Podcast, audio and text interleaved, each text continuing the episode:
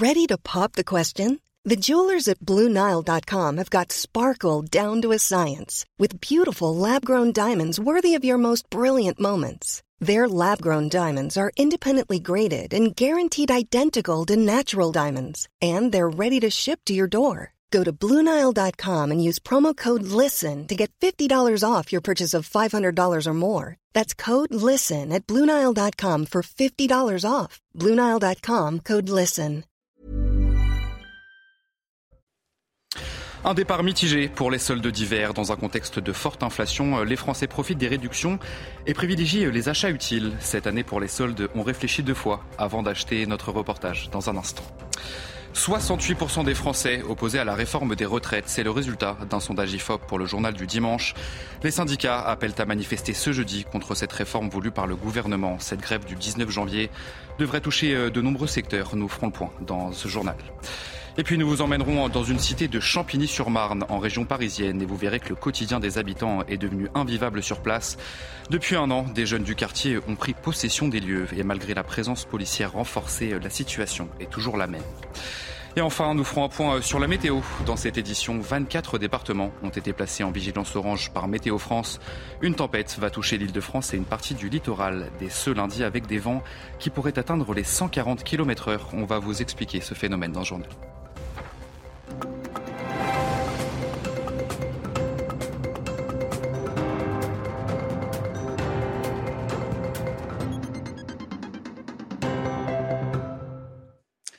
Bonsoir à tous, très heureux de vous retrouver sur CNews. Soyez les bienvenus dans l'édition de la nuit. C'était le tout premier week-end des soldes d'hiver qui ont débuté mercredi. Quatre semaines de réduction dans une période, vous le savez, marquée par l'inflation. Alors nous avons voulu savoir comment les soldes se passaient dans les magasins. Et vous allez voir que les Français cherchent surtout à faire des économies sur les produits de première nécessité. Charles Pousseau, Dorine Jarnias et Mathilde Covillère-Flournoy. Regardez. Cette année, pour les soldes, on réfléchit deux fois avant d'acheter. On fait un petit peu plus attention à ses sous en ce moment, c'est certain, et on surveille les, les, éventuelles offres qu'il peut y avoir sur des produits qu'on n'a pas forcément l'habitude d'acheter au quotidien. Et là, vous avez acheté quoi, vous? Des casseroles. Le début des soldes, on vient voir ce qu'il y a et si on peut en profiter. Mais il faut aussi que ça soit une nécessité, donc on fait attention de ne pas acheter n'importe quoi, n'importe quand. La saison des prix cassés risque d'être perturbée par la baisse du pouvoir d'achat. Selon l'INSEE, l'indice des prix à la consommation devrait atteindre un pic de 7% en ce début d'année. Alors quand le prix des objets du quotidien augmente, pendant les soldes, on cherche à faire de bonnes affaires sur des produits utiles. On est venu pour voir justement un appareil électroménager, euh, s'ils étaient en solde et si c'était intéressant. On a économisé sûrement un petit peu, pas énormément, mais il y a une petite économie dessus. Ouais. Et parfois, s'il n'y a pas de bonnes affaires, on préfère ne rien prendre. Je voulais acheter quatre téléphones fixes. Je me suis dit ça va coûter un peu moins cher. Bon, 100 euros c'est quand même une somme. Et là, 125, voilà. c'est l'inverse quoi. Donc je, je repars avec rien du tout. Les soldes d'hiver font un départ mitigé avec des achats plus raisonnables. Les soldes d'été avaient subi le même sort. En 2022, les ventes ont chuté de 11% par rapport à 2019. Et puis c'est ce lundi que le gouvernement va commencer à distribuer son chèque carburant, 100 euros, destiné aux ménages les plus modestes qui ont besoin de leur voiture pour aller travailler. Alors 100 euros pour une année entière, ce n'est forcément pas suffisant. Et vous allez voir que certains ont trouvé d'autres moyens, comme par exemple le vélo. À Marseille, un reportage signé Stéphanie Rouquier. Avec la fin des remises à la pompe, la facture a du mal à passer pour les automobilistes. Oh, c'est un complément de, de 50 euros, enfin 49, un complément. C'est juste un complément. J'avais la moitié du réservoir, donc si on fait le, le, plein, ça fait 120 euros le plein en tout. On a quand même du mal à joindre les deux bouts à la fin du mois. Et avec le prix d'achat du véhicule, l'assurance, les parkings, la voiture coûte plusieurs centaines d'euros par mois aux usagers. Alors dans les grandes villes, comme ici à Marseille, ils sont nombreux à chercher une alternative. Dans cette boutique de cycle, le gérant voit passer 10 à 20 personnes tous les mois qui choisissent le vélo.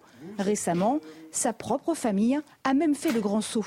Et vous avez dit adieu à la voiture? Moi j'en ai plus qu'une, deux vélos électriques, gain de temps, pouvoir se faufiler en faisant attention, la santé, mine de rien, un quart d'heure par-ci, un quart d'heure par-là, 20 minutes, une demi-heure le matin, le soir, euh, la santé personnelle, et puis après, respect de l'environnement. En abandonnant une voiture sur les deux que comptait son foyer, Laurent économise plus de 100 euros par mois. Aujourd'hui, 3% des déplacements dans la cité phocéenne se font à vélo.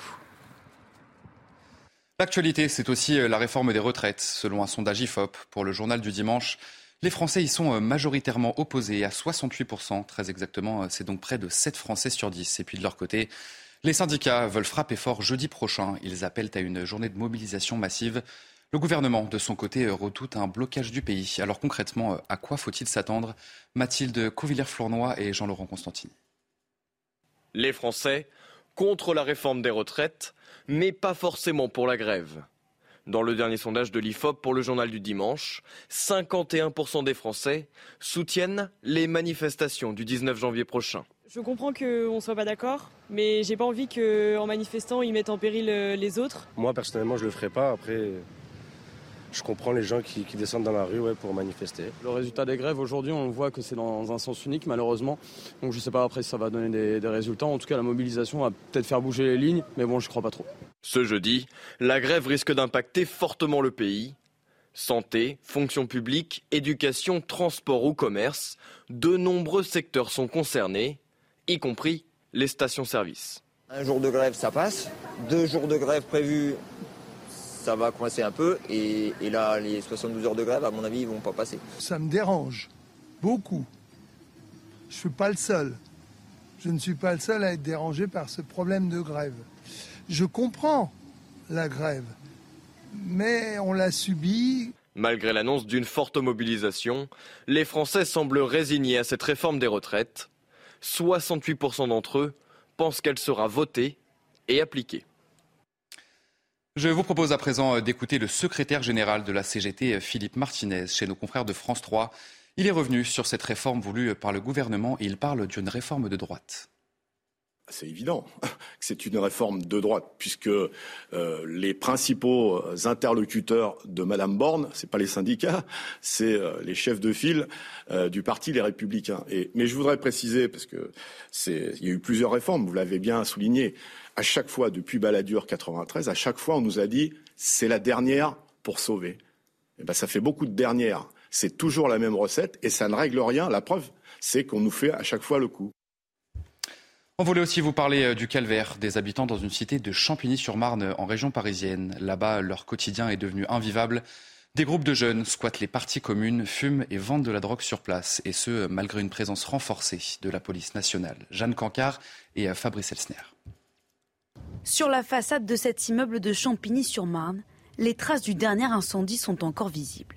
Il y a une semaine, le feu s'est déclenché en pleine nuit dans le local poubelle pour la troisième fois en quelques mois.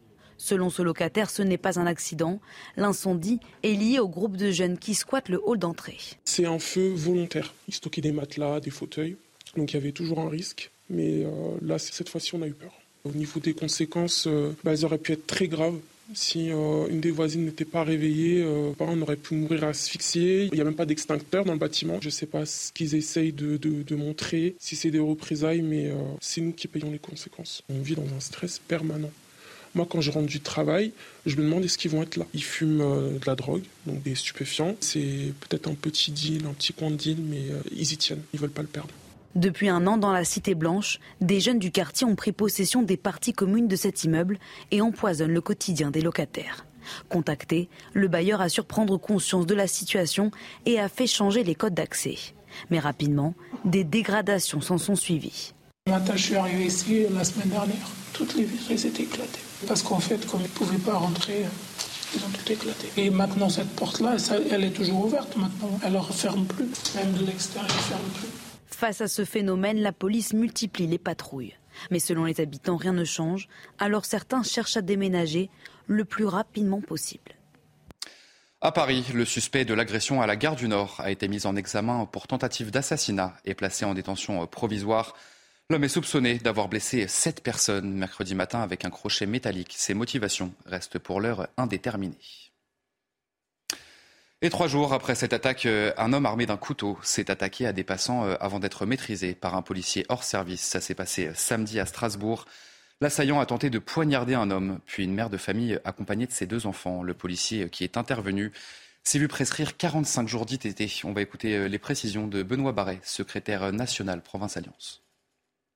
Le drame, une nouvelle fois, c'est que deux jours après la gare du Nord, le même mode opératoire, une nouvelle fois, euh, se reproduit sur le territoire national. À Strasbourg, il y a donc un individu armé avec un couteau hein, qui a d'abord voulu s'en prendre à une personne qui regagnait son véhicule, tout simplement. Euh, le mis en cause a voulu euh, porter un coup de couteau à la victime, qui a réussi à se réfugier dans, son véhicule et a réussi à prendre la fuite.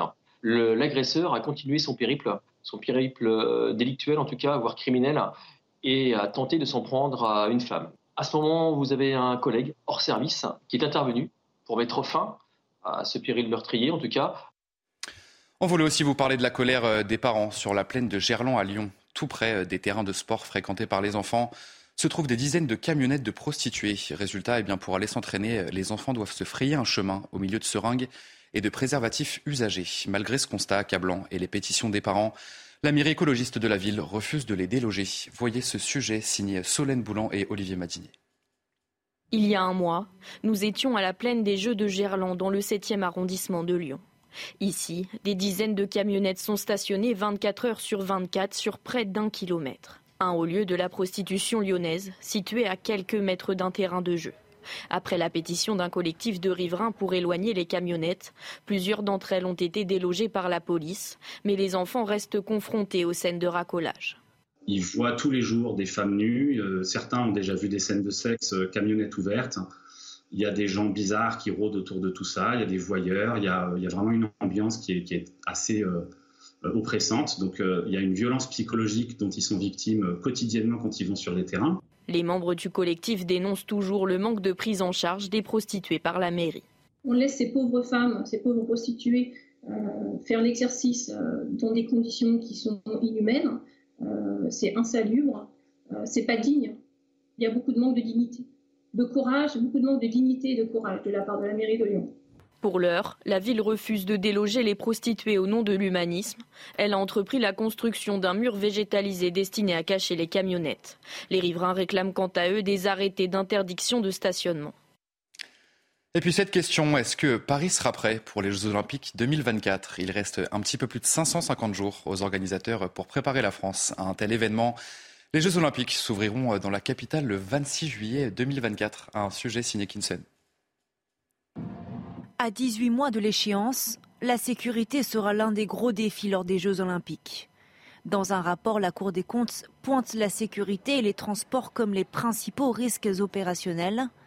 Les magistrats pressent le comité d'organisation d'accélérer la signature de certains contrats, notamment avec la sécurité privée. Selon les projections, au moins 30% des menaces qui seront décelées en 2024 ne sont toujours pas connues. Et à ce jour, il manquerait près de 20 000 agents pour sécuriser les Jeux. Le 26 juillet 2024, lors de la cérémonie d'ouverture, la scène sera parcourue par des centaines de bateaux. 600 000 spectateurs seront massés sur les quais. 13 millions de touristes seront attendus pour l'événement. Mais la carte des transports en commun n'a pas résisté au retard des chantiers. Anne Hidalgo, la maire de Paris, s'est exprimée dans le Parisien. Les métros du Grand Paris ont été lancés avec retard. Ils ne seront pas tous prêts à temps. Les Parisiens seront d'ailleurs appelés à se prononcer sur l'interdiction des trottinettes en libre service dans la capitale le 2 avril prochain. Autre problème, Île-de-France Mobilité n'a pour l'instant trouvé aucun prestataire pour transporter les 200 000 personnes accréditées. On parle là des athlètes, des membres des fédérations, de la presse ou encore des organisateurs. Il s'agit là de créer un réseau de transport éphémère à peu près aussi important que celui d'une ville comme Lyon. 24 départements ont été placés par Météo France en vigilance orange pour vent violent et neige. La tempête Gérard va toucher l'île de France et la capitale dès ce lundi avec des rafales jusqu'à 120 km/h. Près des littoraux, il est possible que ces vents violents atteignent 120 voire même 140 km/h. Les explications de notre journaliste météo, Karine Durand. Alors que se passe-t-il en France? Eh bien tout ça c'est en lien avec la position et l'intensité du jet stream. Ce courant qui circule très en altitude sur l'hémisphère nord, il a pour euh, conséquence de pouvoir propulser les dépressions vers notre pays, mais aussi de les rendre plus actifs. C'est exactement ce qui se passe ce lundi et ce mardi, car le courant jet est puissant et il circule en plein sur notre pays. Mais ce courant jet, il a aussi pour euh, propriété de séparer la masse d'air chaud de la masse d'air froid. C'est la délimitation. Et comme il va circuler très au sud ce mercredi, il va permettre à l'air froid qui vient d'Europe du Nord, qui vient des pôles, de descendre sur notre pays. Et du coup, voilà pourquoi on aura des gelées généralisées entre ce mercredi et ce vendredi avec un vrai ressenti hivernal des températures dignes de janvier pour ce milieu et cette fin de semaine.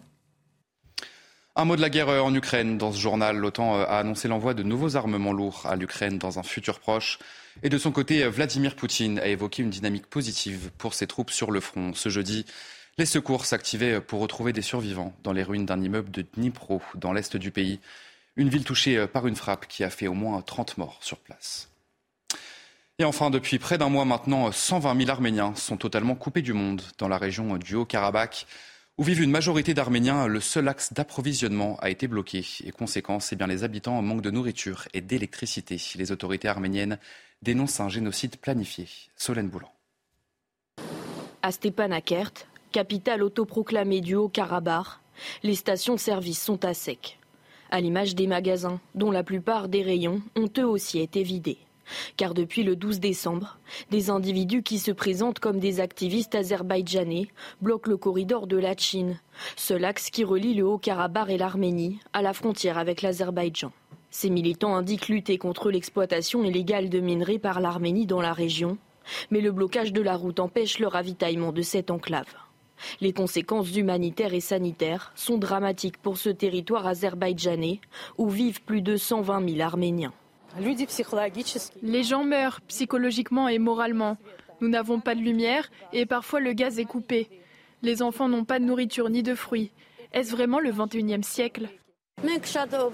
Nous nous trouvons dans une situation très difficile pendant le blocus, surtout depuis que les lignes électriques ont été coupées. Il fait froid, nous avons des enfants en bas âge, j'ai un petit-fils d'un mois et nous sommes en très mauvaise posture. Pour faire face, les autorités tentent de rationner les vivres notamment l'énergie, avec des coupures d'urgence. Plusieurs quartiers restent alors sans électricité pendant plusieurs heures, comme cet hôpital pour enfants. Officiellement, l'Azerbaïdjan nie tout blocage, tandis que l'Arménie accuse le pays d'être à l'origine d'une crise humanitaire. Allez, vous restez bien avec nous tout de suite à votre journal des sports. Et on ouvre ce journal des sports avec de la Ligue 1 et cette énorme surprise. Les Rennais se sont imposés face au Paris Saint-Germain en clôture de la 19e journée de Ligue 1. Après une première période sans réelle occasion, Rennes ouvre le score à la 65e minute de jeu. Adrien Truffert centrera à terre sur le capitaine Amari Traoré qui croise du gauche. Donnarumma est battu. 1-0 pour les Rennais et le score n'évoluera plus. Une belle victoire pour les Rennais qui inflige au PSG sa deuxième défaite de la saison. Et un petit peu plus tôt ce dimanche, l'AS Monaco recevait Ajaccio au Stade Louis II et l'addition a été salée pour les Corses qui se sont inclinés. Écoutez bien, 7 buts à 1, un véritable festival de buts donc côté monégasque. Wissam Ben Yedder a inscrit 3 buts en moins de 35 minutes, comme si cela ne suffisait pas. L'attaquant euh, Brelem Bolo s'est illustré avec un doublé. Monaco euh, soigne son goal à virage et passe quatrième au classement devant Rennes. Une large victoire donc, mais euh, les monégasques veulent bien sûr continuer sur cette lancée. On va écouter l'un des buteurs de la soirée, Brelem Bolo. Je trouve que euh, dans le premier but qu'on donne à Ajaccio, c'est un peu trop simple. Après, on a parlé à la mi-temps qu'on veut continuer. Tous les gens qui entrent ramènent un impact. Et euh, félicitations à toute l'équipe hein, pour, pour ce match aujourd'hui. On va continuer à travailler. On n'est pas où on veut. Mais je crois qu'après après cette victoire et la, qualité du, du, jeu qu'on a montré aujourd'hui, euh, on peut bien continuer en positif. Dans les autres matchs de cette 19e journée de Ligue 1, Lille s'impose très facilement à domicile contre 3, 5 buts à 1 avec un doublé de Mohamed Bayo. Nantes fait tomber Montpellier sur sa pelouse 3 buts à 0. Un partout, vous le voyez, entre Toulouse et Brest. Match nul également entre Reims et Nice. Enfin, Clermont prend ses 3 points face à euh, Angers. Et allez, on va regarder ce que ça donne ensemble au classement de cette Ligue 1. En haut du tableau, Paris va rester leader avec 47 points. Lance deuxième, l'OM troisième à deux petits points des Lensois et en bas de ce classement de Ligue 1. Brest, Ajaccio, Auxerre et Angers, vous le voyez, sont dans la zone rouge. Allez, direction euh, la Première Ligue. À présent, euh, Arsenal est sorti vainqueur du derby contre Tottenham ce dimanche. Euh, les Gunners, les Gunners ne s'étaient pas imposés au Osper Stadium depuis 2014. On va regarder toutes ces images avec Alexandre Bourbon. Cela faisait bien longtemps que les Gunners ne s'étaient pas présentés sur le terrain de Tottenham en tant que grandissime favoris. Alors dès le début de la rencontre, les hommes de Mikel Arteta mettent la pression sur des Spurs à deux doigts de se saboter d'entrée. Hugo Loris a beau tenter de calmer les siens, c'est pourtant lui qui va craquer le premier. Et oui, but pour Arsenal Ballon mal négocié par Hugo Loris sur ce centre-tir de Bukayo Saka. Tottenham est sous l'eau dans ce premier acte. Loris d'abord. Le pied gauche de De Garde Puis son montant gauche retarde l'échéance. Et la reprise de volet partée Oh là là là là, le poteau Jusqu'à cette nouvelle tentative du capitaine des Gunners. Martino De Garde, frappe de De Garde Oh, c'est un tireur d'élite Le leader de Première Ligue est tout puissant et mène 2-0 à la mi-temps. Forcément, les coéquipiers d'Harry Kane sont obligés de réagir au retour des vestiaires, mais ni l'avant-centre, ni Ryan Sessegnon ne trouvent la solution face à Aaron Ramsdale. Arsenal remporte le derby avec la manière et prend 8 points d'avance sur son dauphin Manchester City. Et une autre belle affiche en football ce dimanche, le Real Madrid contre le FC Barcelone en finale de la Supercoupe d'Espagne. Et du haut de ses 18 ans, Gavi ouvre le score à la 38e d'un croisé du gauche sur une déviation de Lewandowski. 1-0 donc pour le Barça. Juste avant la pause, c'est l'inverse. Gavi euh, centre pour Lewandowski qui finit de l'intérieur du pied droit. 2-0 pour les Catalans. Et à la 69e, Gavi encore lui. Centre au second poteau dans la surface. Pedri marque du gauche. 3 buts à 0. Et Karim Benzema va sauver l'honneur des tenants du titre dans les arrêts de jeu. Vous allez le voir, ce but de Karim Benzema à l'antenne. Score final 3 buts 1. Le Barça décroche son 14e titre en Supercoupe d'Espagne. Allez, vous restez bien avec nous sur CNews dans un instant. Euh, un prochain journal, départ mitigé pour les soldes d'hiver cette année dans un contexte de forte inflation. Les Français profitent des réductions mais privilégient euh, les achats utiles. On en parle dans notre prochaine édition. Je vous souhaite une belle nuit et une très bonne semaine à tous. Retrouvez tous nos programmes et plus sur cnews.fr.